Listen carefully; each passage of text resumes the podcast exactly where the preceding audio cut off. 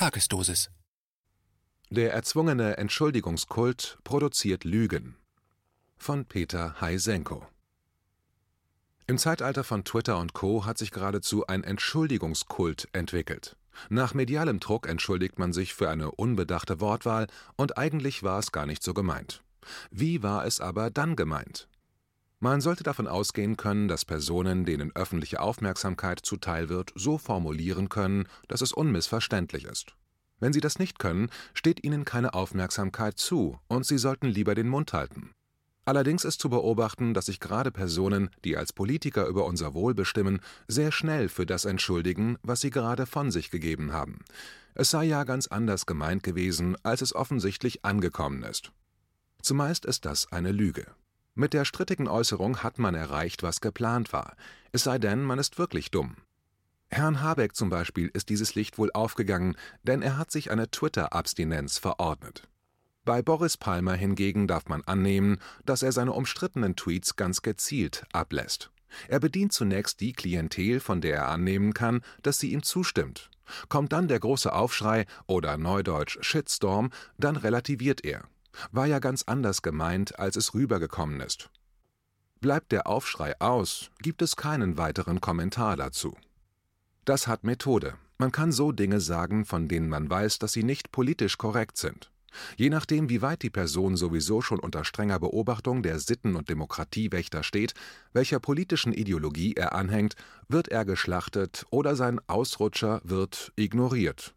Heißt die Person Baerbock, übernehmen die ihr gefälligen Medien selbst die richtige Interpretation des Schwachsinns, den sie mal wieder abgesondert hat. Wenn alles politisch korrekt sein muss, gibt es keine ehrliche Diskussion mehr. Das ausgesprochene Wort kann nicht zurückgeholt werden, schon gar nicht, wenn es aufgenommen oder gar abgedruckt worden ist. In Zeiten allgegenwärtiger Smartphones sollte das jedem bewusst sein. Dazu stelle ich die Frage, inwieweit dieser neue Umstand überhaupt noch eine fruchtbare Diskussionskultur zulässt. Ehrliche Diskussionen, die politische Korrektheit außer Acht lassen müssen, damit unterschiedliche Standpunkte klar und unmissverständlich herausgearbeitet werden können. Ist es nicht eher das Ende jeglicher zielführender Diskussionskultur, wenn nur noch politisch korrekt weichgespülte Argumente oder Positionen verwendet werden dürfen? Können derartige Diskussionen überhaupt noch als solche bezeichnet werden? Ist es nicht so, dass jeder, der eine eigenständige Position zu Russland oder Corona vorbringen will, schon in vorauseilender Korrektheit seinen Argumenten Sätze voranstellen muss wie Natürlich ist in Russland auch nicht alles in Ordnung oder selbstverständlich leugne ich die Existenz und Gefährlichkeit dieses Virus nicht. Ganz gleich, ob das tatsächlich seiner Überzeugung entspricht. Aber sagt man das nicht, wird einem schon im Voraus jegliche Seriosität abgesprochen und man als Putin-Versteher oder Corona-Leugner diskriminierend abgestempelt. Argumente von so einem müssen dann nicht mehr ernst genommen oder gar überdacht werden. Eines sollte hier klar sein, so kann Demokratie nicht funktionieren. Das ist in etwa so, wie der einst in der Sowjetunion jeder Rede voranstehen musste, ich lobe und achte die Weisheit und Güte des Genossen Stalin. Rutscht im Eifer des Gefechtes dann doch einem Politiker eine Formulierung heraus, die seine wahren Gedanken reflektiert, dann kann man die Minuten zählen, bis er sich selbst relativiert und entschuldigt. Entschuldigt dafür, dass er endlich mal das gesagt hat, was er wirklich meint. So jetzt der US-Präsident nach einem Treffen mit Präsident Putin in Genf. Auf die wiederholten Vorhaltungen einer Journalistin, die Bezeichnung konstruktiv für das Treffen seien nicht zutreffend, antwortete ein entnervter Biden, Zitat, wenn Sie das nicht verstehen, sind Sie im falschen Geschäft. Zitat Ende. Abgesehen davon, dass sich seit einiger Zeit eine freche Respektlosigkeit gegenüber Politikern breit gemacht hat, die man angreifen will, empfinde ich es als völlig unangebracht, wenn sich Biden, der amtierende Präsident, für den erteilten Rüffel entschuldigt. Relativieren aus Angst, die Karriere könnte Schaden nehmen. Das ist in etwa so daneben kontraproduktiv, wie wenn sich Eltern bei ihren Kindern dafür entschuldigen, dass sie eine angebrachte Strafe ausgesprochen haben oder eben mal laut geworden sind ob der Impertinenz ihrer Kinder. Da wird der Erziehungsauftrag pervertiert, denn die Strafe oder die lauten Worte sollen dazu führen, dass das Kind etwas einsieht, und es ist das Kind, das wegen seiner Ungehörigkeit um Verzeihung bitten muss. So ist es nur logisch, dass Generationen, die in dieser Weise sozialisiert wurden, darauf drängen, dass sich jemand dafür entschuldigen soll, wenn er einen ehrlichen und angebrachten Standpunkt vorgetragen hat. Entschuldigen, nur weil es dem eigenen Standpunkt oder der angesagten politischen Korrektheit zuwiderläuft, das ist das arrogante Klientel jener, die für sich in Anspruch nehmen, alles besser zu wissen und in ihrer maßlosen Selbstüberschätzung keine andere Meinung als die ihre dulden. Das sind die selbsternannten Sprachpolizisten, die sich mit tatkräftiger Unterstützung des ÖRR anheischig machen, der Mehrheit der Bürger zu diktieren, was sie sagen dürfen und wie sie es zu sagen haben. Ich empfinde es als zutiefst unehrlich, wenn sich jemand für eine ausgesprochene Position entschuldigt, sie relativiert, wenn nur genügend Gegenwind aufkommt. Haben wir denn keine Persönlichkeiten mehr, die zu dem stehen, was sie gesagt haben, die ihre strittige Position erklärend erweitern, weil sie diese aus Überzeugung vorgetragen haben, die sich nicht sofort korrigieren und um Entschuldigung bitten, weil sie Angst haben, eine kontroverse Meinung könnte ihrer Karriere schaden, nicht nur der politischen. Gerade in Corona-Zeiten haben wir zu oft erleben müssen, wie es keinen Tag gedauert hat, dass ein halbwegs mutiger Politiker seine Öffnungsstrategie wieder gestrichen hat, weil aus Berlin ein Geht gar nicht gekommen ist. Was kann man Politikern überhaupt noch glauben, wenn sie etwas fordern oder anleiern wollen und sofort gegen ihre offensichtliche Überzeugung einknicken, ganz offensichtlich aus Karrieregründen? Gibt es überhaupt noch Politiker, die sich eine eigene Meinung leisten, die von der angesagten Richtung abweicht? Ja, die gibt es noch, aber das sind dann alles rechtsradikale Klima- und Corona-Leugner oder Putin-Versteher. Wie erfrischend und ehrlich waren doch die Politiker wie Wehner oder Strauß. Wer eine klare Position hat, muss sich dafür nicht entschuldigen. Ich empfinde es als erbärmlich, wenn sich Diskutanten schon für ihren Standpunkt entschuldigen, bevor sie ihn vorgetragen haben, und sich anschließend womöglich dafür entschuldigen, dass sie ihn überhaupt vorgetragen haben, und dann die Position noch relativieren, verwässern, anstatt wie Männer dazu zu stehen.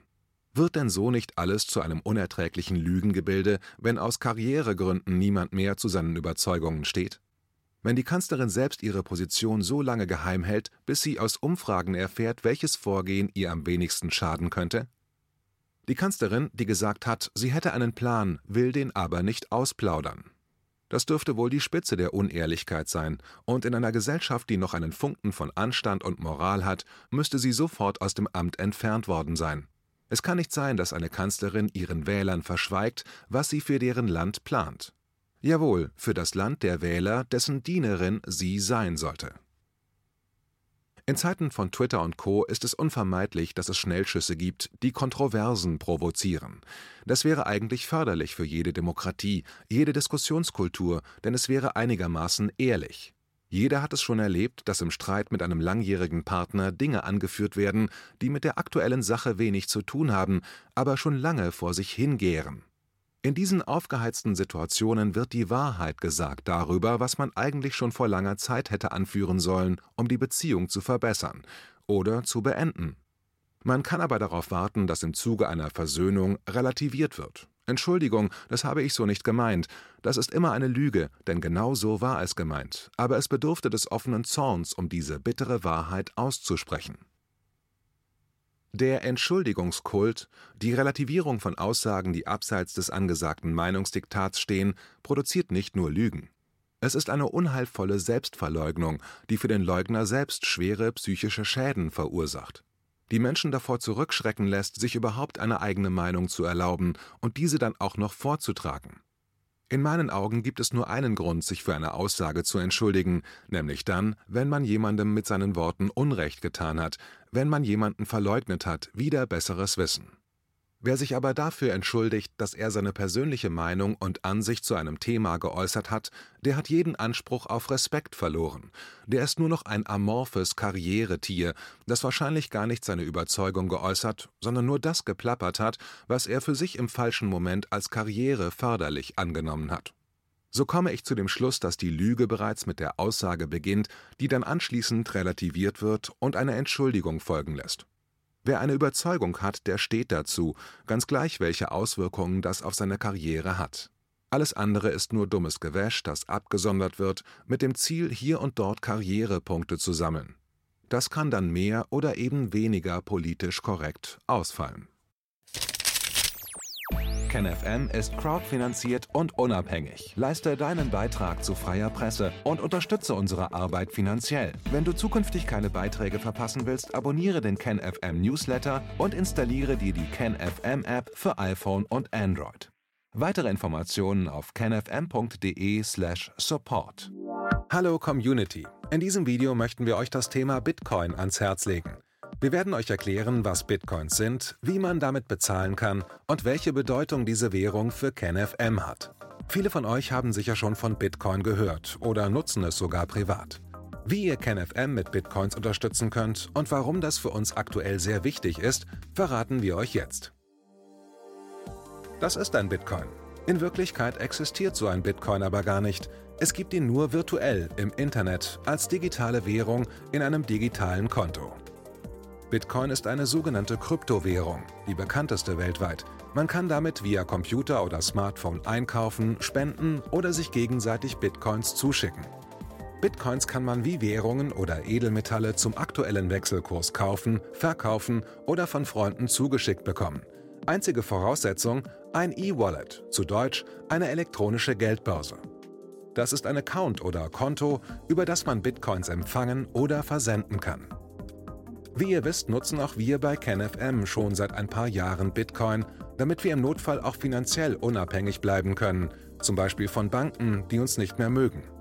Da viele Banken mit unserer Berichterstattung nicht einverstanden sind und nicht im Zusammenhang mit KenFM genannt werden möchten, kam es in den letzten Monaten so weit, dass uns gar keine Bank mehr mag. Weshalb wir leider damit rechnen müssen, vom kompletten IBAN-Zahlungsverkehr ausgeschlossen zu werden. Deshalb der Appell an euch, beschäftigt euch jetzt schon mit der Funktionsweise von Bitcoin, damit ihr uns auch im Notfall trotzdem weiter unterstützen könnt.